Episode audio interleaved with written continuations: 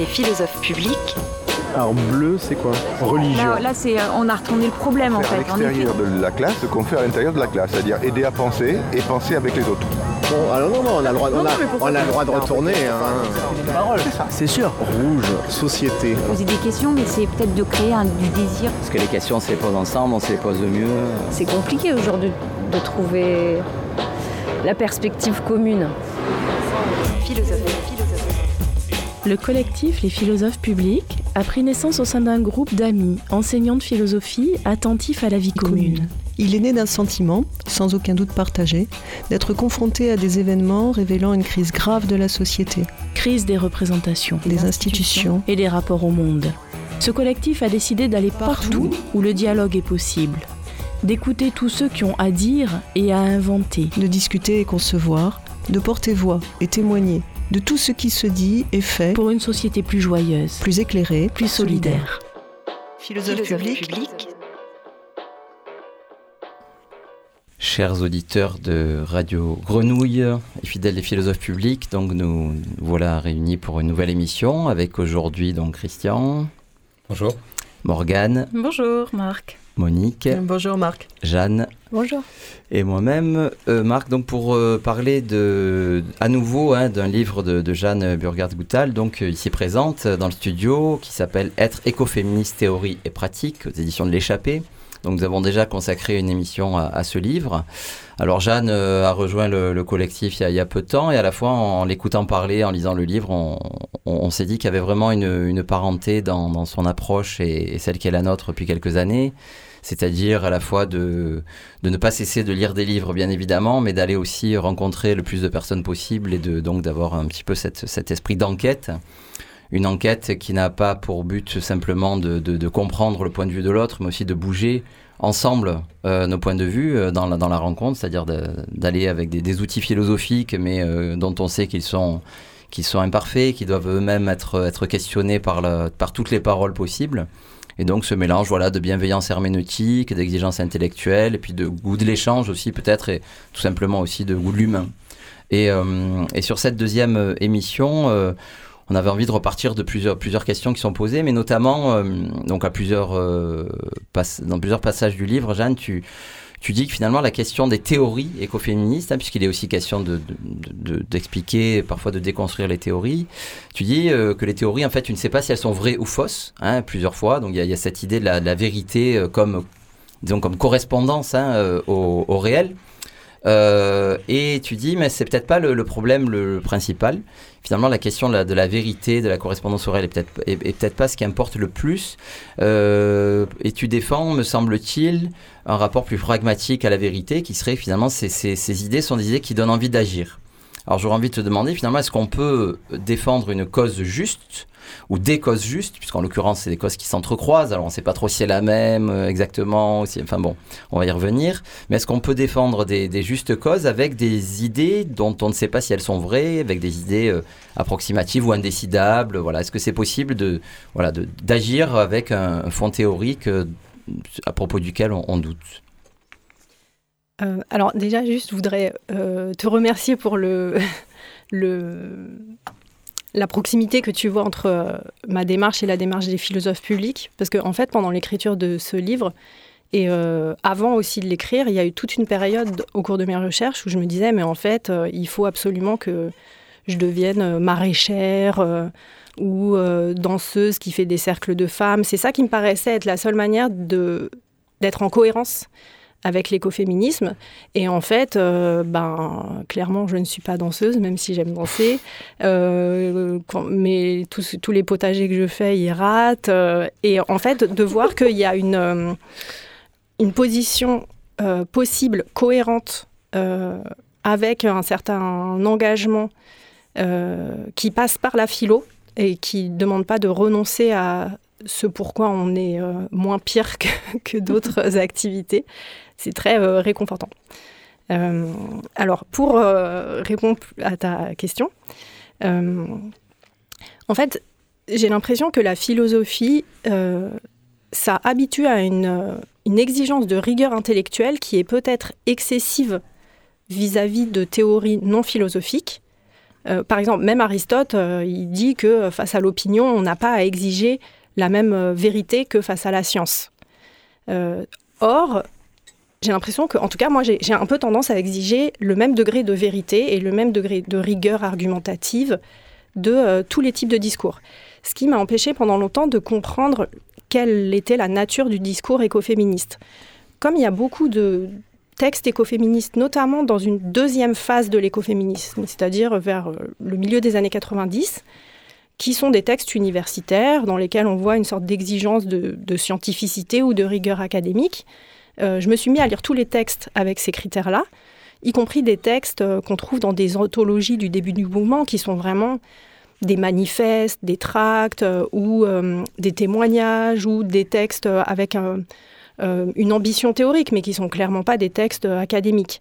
Et à partir de là, j'ai commis en fait la même erreur que beaucoup d'universitaires euh, qui ont, elles se sont intéressés à ce mouvement, c'est-à-dire être complètement à côté de la plaque sur ce que ce qu'était ce discours et ce qu'il cherchait à faire.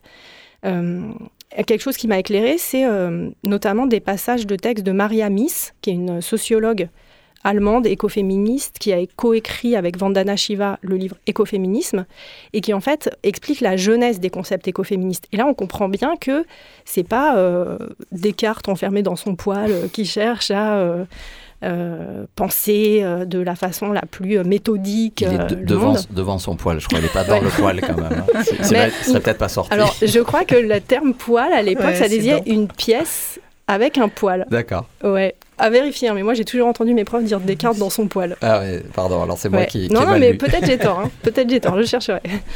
Euh, et voilà, en tout cas là, elles étaient, euh, voilà, elles étaient ni, euh, ni dans, ce, dans, dans, un poil, ni devant une, un poil, une poêle, ni poilu. Parce que mes élèves, quand ils ont appris que je travaillais sur l'écoféminisme, ils disaient Ah oui, c'est des femmes qui s'épilent pas, qui sont poilues et tout. Donc là, c'était ni l'un ni l'autre ni l'autre.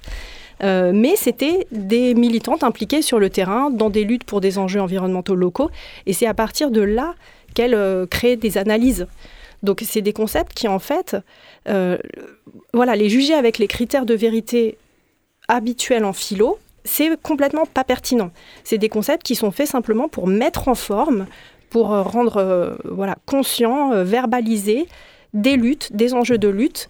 Et donc dans des luttes, par exemple, bah, généralement, on va avoir tendance à penser en termes de amis et ennemis ou euh, d'opposition qui sont forcément euh, caricaturales quand on les regarde avec euh, la nuance et la patience du concept. mais c'est ça leur objectif principal. Et ça, ça m'a mis un, certain temps à le comprendre, mais en fait, c'est une clé de lecture indispensable. Et donc, il me semble que c'est de toute façon les mouvements politiques, enfin cette question de est-ce qu'on peut lutter pour une cause juste avec euh, des concepts qui sont pas justes, je crois qu'en fait, ça se pose pour tous les mouvements politiques. Si on décrypte euh, le discours de n'importe quel euh, mouvement social et politique qui, qui, cherche à être compréhensible largement, on va trouver ces effets de simplification, on va trouver ces effets d'opposition qu'on peut déconstruire philosophiquement, mais en fait, là, en l'occurrence, c'est pas l'objet dans leur, dans leur lutte à elles. Il me semblait aussi que cette euh, question de l'identité écoféministe n'était pas simplement une question euh, universitaire ou encore euh, d'universitaire, mais c'était une question qui se posait au cœur des divers mouvements donc qui qui existaient par-delà donc les, enfin dans le monde, hein, par-delà donc au-delà très au-delà du continent européen ou encore américain, et que cette cette question-là, elle, trouvait aussi à s'éclairer à partir donc de du concept d'intersectionnalité, c'est-à-dire donc quoi qu'il en soit, finalement, de la domination qui, euh, euh, est effectivement endurée, hein, qui, euh, qui soit effectivement donc subie, on est toujours alors qu'on est plutôt, par exemple, je sais pas, qu'on fait plutôt l'objet d'une violence masculine parce qu'on est femme, ou qu'on fait plutôt l'objet d'une violence euh, parce qu'on habite un territoire donc euh, qui est promis, je sais pas, à la déforestation et donc euh, promis à l'exil, alors que alors que les violences subies donc sur de par le monde sont extrêmement différentes, on peut toujours se situer quand même à l'intersection donc de, de violences qui qui inscrivent dans un réseau donc de solidarité avec d'autres qui subissent ailleurs des, des violences apparemment différentes. Oui, alors c'est vrai que le... Bon, beaucoup d'écoféministes se sont inspirés des féminismes intersectionnels euh, clairement, elle cite euh, Bell Hooks, Audre Lorde, donc des, représentantes du black féminisme ou, euh, ou de, des féministes postcoloniales indiennes, etc. en reprenant au minimum la triade du ou la, sainte trinité du féminisme intersectionnel, c'est-à-dire sexe, race, classe ou genre, race, classe, essayer de comprendre en fait, de pas réduire, mettons, une femme à être une femme, mais essayer de comprendre en termes de classe, en termes raciaux, euh, où elle se situe. Euh, et au point que, par exemple, une, féministe indienne que je cite dans le bouquin, Sarah Souleri, écrit euh, Il n'y a pas de femmes dans le tiers-monde.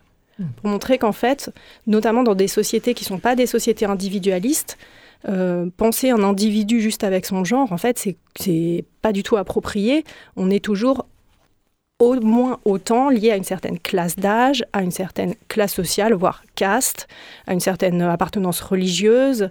Euh, et donc, euh, les écoféministes cherchent à élaborer un cadre conceptuel assez complexe pour rendre compte de ces identités qui sont multiples, qui sont situées de façon multiple dans des rapports de domination différents. Elle souligne aussi, par exemple, que euh, le féminisme mainstream, ça a beaucoup été un féminisme de femmes blanches de la classe dominante, qui du coup en fait sont aussi euh, des dominantes et qui euh, vont aussi entrer dans des rapports d'oppression, par exemple avec des nounous qu'elles vont exploiter pour garder leurs enfants pendant qu'elles, elles font carrière, ou des ouvrières du textile à l'autre bout du monde qui fabriquent les vêtements pendant que nous, on est libérés des tâches de couture, etc. Et ce qui me semble intéressant dans l'écoféminisme, au-delà de cette tentative de construire un cadre complexe, c'est de faire en sorte aussi que cette complexité soit pas une occasion de, diviser euh, et de jouer les dominer les uns contre les autres, mais au contraire de créer des solidarités. Et ça, c'est n'est pas évident. On voit que euh, aujourd'hui, souvent, à partir du moment où on euh, complexifie l'analyse en montrant que, par exemple, voilà, une femme blanche ou une femme noire ou un homme de la classe dominante ou racisé ou paracisé ou pauvre, etc., on, a tendance à construire des sortes de mini-identités très fractionnées euh, ce qui permet de jouer les luttes les unes contre les autres et qui fait le jeu de pouvoir. Et donc elle, ce qu'elle cherche à faire, alors c'est pas sûr que ça marche euh, tout le temps, mais en tout cas la tentative, c'est euh, de faire en sorte que ces révélations d'une complexité des rapports de domination créent plutôt des alliances que des divisions. En tout cas, c'est le but. moi, il y, a un truc que je pense avoir mal compris et je pense que c'est aussi lié à ma tradition euh, philosophique, euh, voilà, conceptuelle, dont j'ai du mal à, me détacher à certains moments, euh, c'est que dans cette intersection, je verrais bien l'émancipation, moi, hein, comme force de, de possibilité de lutter contre les dominations. Et j'ai l'impression que dans ce dans cette espèce de, cadre féminin euh, que proposent les écoféministes, enfin, je me demande plutôt euh, à quel point est-ce qu'on ne s'inscrit pas dans une euh, naturalité qui serait là aussi un petit peu qui, mm, contre les libertés, ou en tout cas où la liberté ferait défaut, et où finalement on ne serait pas encore dans un euh, dans un déterminisme, ce que, ce que reprochaient au terme les euh, féministes des années 70, hein, d'ailleurs, de dire on ne va pas encore enfermer euh, la femme dans une idée de ce qu'elle devrait être par nature. Et, j'ai du mal encore, malgré la lecture de ton livre et malgré d'autres lectures, à, sortir de, de cet écueil-là dans l'écoféminisme. Est-ce que vous pouvez m'éclairer là-dessus? Mhm. On va s'y mettre à plusieurs. Hein. Je commence? Bah oui. Euh, oui, alors c'est vrai que c'est une question qui est difficile et qui en même temps, euh, philosophiquement, me semble vraiment très très passionnante parce que, euh, dans, alors notamment dans l'écoféminisme postcolonial, donc là je parle en particulier de Vandana Shiva, il y a une attaque postcoloniale, justement, vraiment avec cet angle-là, contre les idéaux de l'Occident moderne notamment euh, la conception occidentale moderne de la liberté comme liberté individuelle. En fait, Vandana Shiva, avec cette, euh, ce positionnement de pensée et d'action politique venu d'une ancienne colonie et venu d'un pays euh, qui, qui n'est pas le lieu d'origine de euh, la Déclaration des droits de l'homme, des idéaux de euh, liberté, égalité, fraternité, euh, propriété, émancipation individuelle. Elle dit, mais en fait, tout ça, c'est des trucs occidentaux, et c'est des mensonges occidentaux qui, qui, qui, ont été, qui sont hypocrites, qui sont des déclarations purement formelles au même moment où on déclare euh, que tous les hommes naissent libres et égaux en droit, euh, les femmes n'ont pas les mêmes droits, euh, l'esclavage est maintenu. Donc il n'y a pas un seul moment où elle réussit à croire à la liberté individuelle ou au mythe de l'émancipation. Et elle dit, en fait, l'émancipation telle qu'on la pense habituellement, et notamment dans le féminisme blanc mainstream, elle se fait toujours sur le dos d'autres catégories sociales et sur le dos d'autres espèces. Euh, pour reprendre l'exemple simple que je donnais tout à l'heure, euh, quand les femmes se libèrent des tâches domestiques euh, ou de, la couture, en fait, elles le font en exploitant le travail d'autres femmes. Donc, elle dit, en fait, si on regarde les conditions de possibilité concrètes dans le monde réel, dans lequel nous avons un corps qui a des besoins, dans lequel il y a des ressources qui sont limitées, si on regarde les conditions concrètes matériel de la liberté pensée de cette façon-là, en fait, la liberté des uns se fait forcément euh, au prix de l'exploitation des autres. Donc, elle valide pas cette notion de liberté. Et ça amène effectivement euh, à une forme de, limite, euh, de, en tout cas, considérer qu'il faut penser la liberté dans certaines limites. et avec la question, enfin, en mettant en premier la question de la justice. Et moi, ce qui m'est apparu clairement euh, quand j'étais en, Inde pour, euh, voilà, pour faire des recherches autour de ce livre, je rencontrais beaucoup de jeunes filles, de jeunes femmes indiennes, euh, pas mal d'entre elles qui étaient en gender studies ou qui, étaient, qui avaient une sensibilité féministe. Et en même temps, je remarquais que des idéaux qui, moi, me semblaient vraiment basiques de tout féminisme, par exemple le droit de divorcer, le droit de vivre seul, euh, pour elle, c'était pas du tout, du tout des idéaux. Et en, en réalité, il y a une pluralité de féminisme. Euh, dans la société indienne, l'idée d'interdépendance, elle est majeure. En fait, une vie réussie, c'est pas une vie d'émancipation individuelle. Une vie réussie, c'est une vie où on a des bonnes relations avec sa famille, avec sa communauté, avec son environnement. Euh, et toute cette idée d'émancipation, voilà, elle, est, on la revoit complètement différemment en fait dans un autre contexte culturel. Donc il y a quelque chose qui, qui effectivement nous retourne un peu le cerveau, nous, tellement on est habitué aux idéaux modernes, même quand on les critique euh, théoriquement, parce que là, on voit qu'ils tiennent plus. Mais est-ce que est-ce que c'est pas une manière d'oublier notre propre euh, histoire aussi? Parce qu'on sait bien que euh, donc on pense les droits universels hein, au moins depuis le XVIIIe siècle mais euh, en réalité on sait bien qu'il s'agit toujours de donner une forme concrète historique donc à cette universalité là c'est-à-dire que les, droits de l'enfant 80 ans 90 ans en arrière ça signifie à peu près rien et pour autant donc nous les pensons clairement aujourd'hui dans le cadre de l'universalité des droits ou le droit de la femme à ne pas être je sais pas moi, violée par son mari, euh, clairement on peut le penser comme un droit universel, mais c'est une chose assez récente aussi.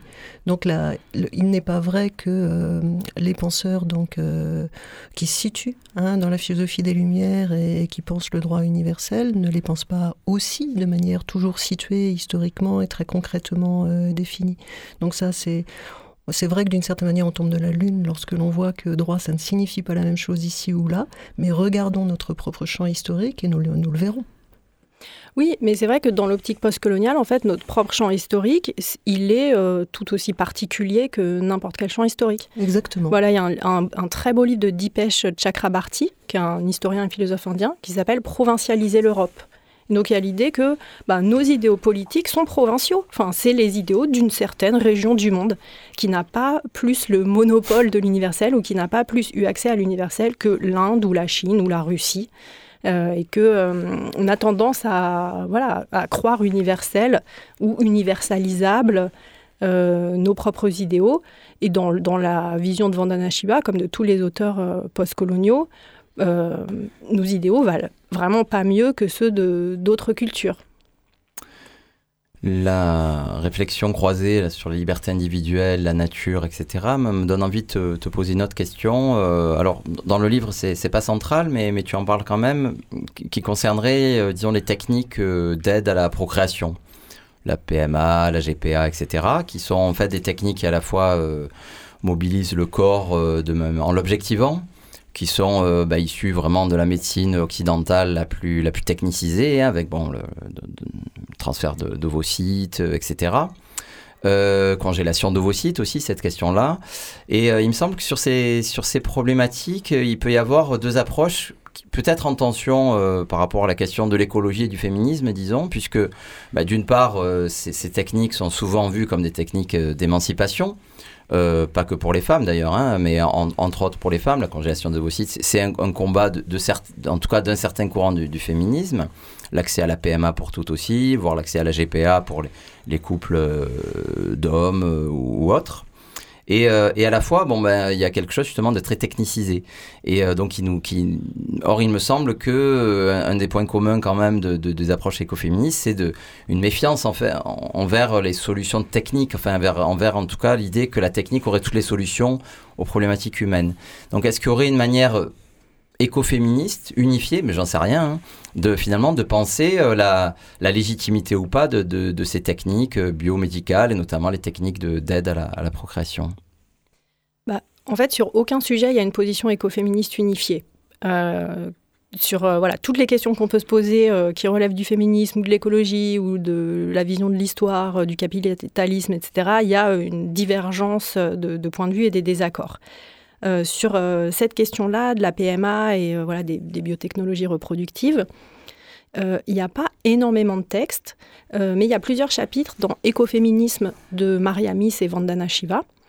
Et c'est vrai que c'est une question qui est très casse-gueule et qui est parfois cause de sortes de frictions entre la sphère écoféministe et la sphère LGBT dans ce bouquin, Écoféminisme, en fait, il y a clairement une position critique de Mariamis et Vandana Shiva vis-à-vis des technologies reproductives, qui s'inscrit en fait plus largement dans une réflexion sur l'appropriation du vivant, sur le brevetage du vivant, sur euh, voilà la technicisation des organismes, qu'ils soient humains ou non humains. Donc en fait, il faut mettre ça en lien avec euh, toute la, réflexion et l'action de Vandana Shiva contre Monsanto, par exemple, contre le brevetage des semences. Euh, et pour elle, voilà, le brevetage des semences euh, humaines ne fait pas exception à son combat contre le capitalisme et le système technoscientifique. Donc, euh, les positions critiques qu'elles peuvent prendre, euh, elles se font pas au nom. Des fois, le contresens, ça serait de dire, en fait, c'est un, c'est un truc réac. elles sont contre la procréation médicalement assistée au nom d'une vision normative de la nature et du naturel. Si on lit les textes, c'est pas du tout ça leur ligne mmh. argumentative leur euh, ligne argumentative, c'est de dire, en fait, si on regarde comment c'est fait concrètement, euh, voilà, en Inde, par exemple, c'est un gros problème dont, tout le monde me parlait quand, j'étais là-bas, euh, l'utilisation de femmes pauvres comme mères porteuses. Et donc, elles sont prises dans un système de contraintes, dans un système d'exploitation où leur propre corps et leur propre utérus est exploité par des couples plus riches, parfois aux États-Unis, pour porter des enfants qui désirent absolument. Et donc, dans cette mesure-là, en fait, à leurs yeux, ça fait le jeu euh, de rapports de domination, de rapports euh, d'exploitation. Excuse-moi, mais là c'est un cas particulier justement, parce que c'est vrai qu'il bon, y, y, a des pays dans lesquels la, PMA, la GPA, c'est vraiment une exploitation des femmes pauvres euh, par les riches, ça c'est évident, en Inde c'est le cas, mais il y a d'autres pays où c'est très différent.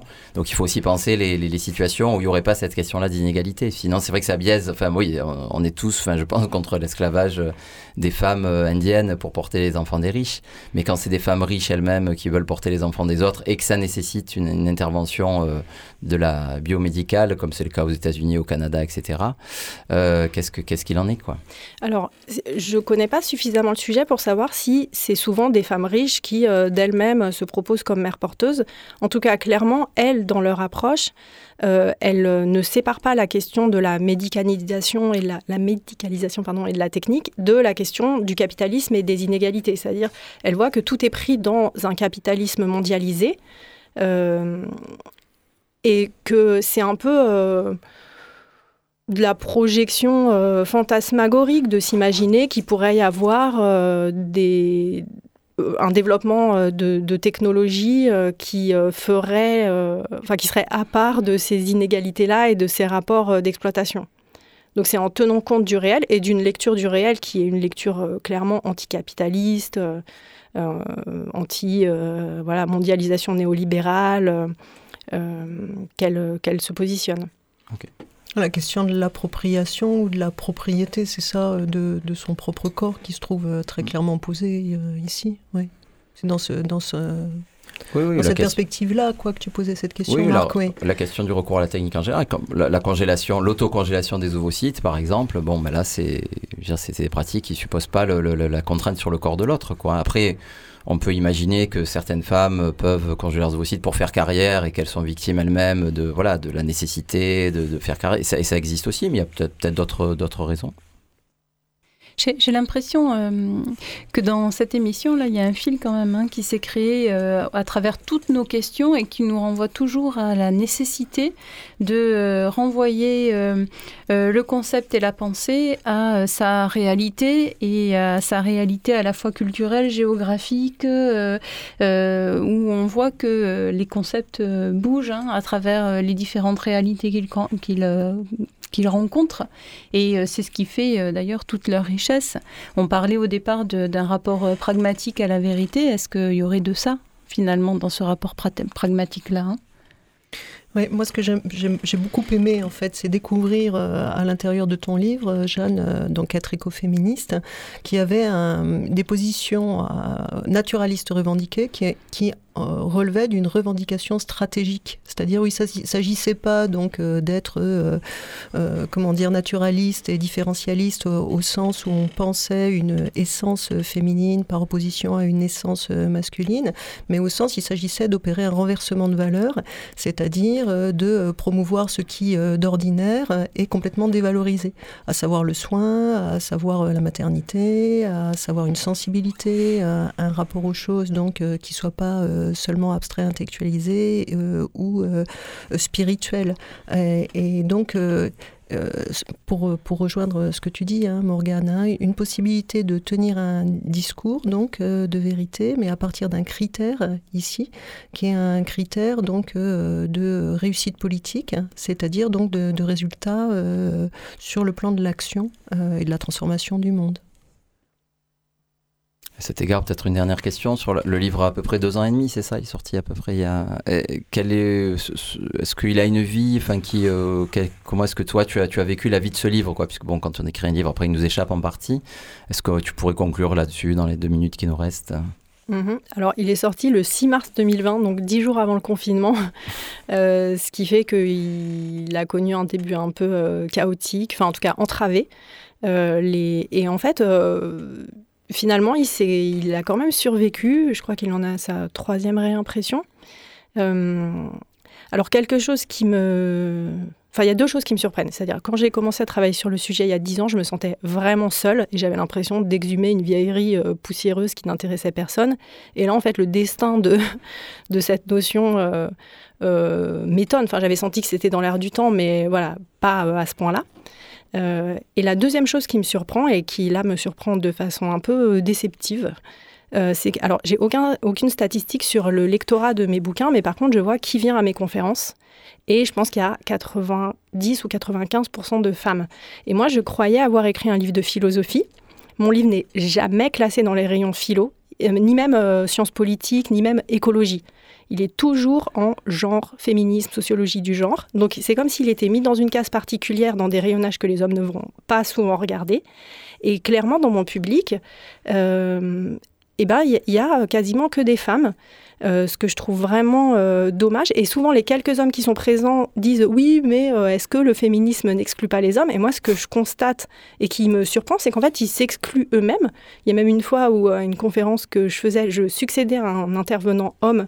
Et quand c'est moi qui suis montée sur scène, les hommes qui étaient présents sont partis. et donc, ça, voilà, c'est une source d'interrogation. J'espère qu'il y aura un changement parce que je ne crois pas avoir écrit un livre guerrier ou destiné à une moitié euh, des humains, et qui a au contraire un, but de, réconciliation et de, vivre ensemble, de, se comprendre et de, parler. Euh, voilà, j'espère que qu'il y aura une transformation de, mon lectorat sur ces sujets-là. Eh bien, puisque cette émission s'achève, nous espérons aussi que les auditeurs euh, de Radio Grenouille, les auditrices, mais aussi les auditeurs, euh, liront ce livre et puis euh, viendront t'écouter et discuter avec toi lors des prochaines rencontres. Merci à tout le monde. Merci. Et à très bientôt sur les ondes de la Grenouille. Les philosophes publics. Là, là c'est, euh, on a retourné le problème en fait, en effet. C'est-à-dire aider à penser et penser avec les autres. C'est quoi ce faut-il là Est-ce que. Circuler une parole, c'est sûr. De poser des questions, mais c'est peut-être de créer un- du désir. Parce que les questions, on se les pose ensemble, on se les pose mieux. C'est compliqué aujourd'hui de trouver la perspective commune. Philosophes. Le collectif Les philosophes publics a pris naissance au sein d'un groupe d'amis, enseignants de philosophie, attentifs à la vie commune. Ce collectif a décidé d'aller partout où le dialogue est possible, d'écouter tous ceux qui ont à dire et à inventer. de discuter et concevoir, de porter voix et témoigner de tout ce qui se dit et fait pour une société plus joyeuse, plus éclairé, plus solidaire. Philosophe public Vous pouvez nous retrouver sur Facebook et sur le site de Radio Grenouille.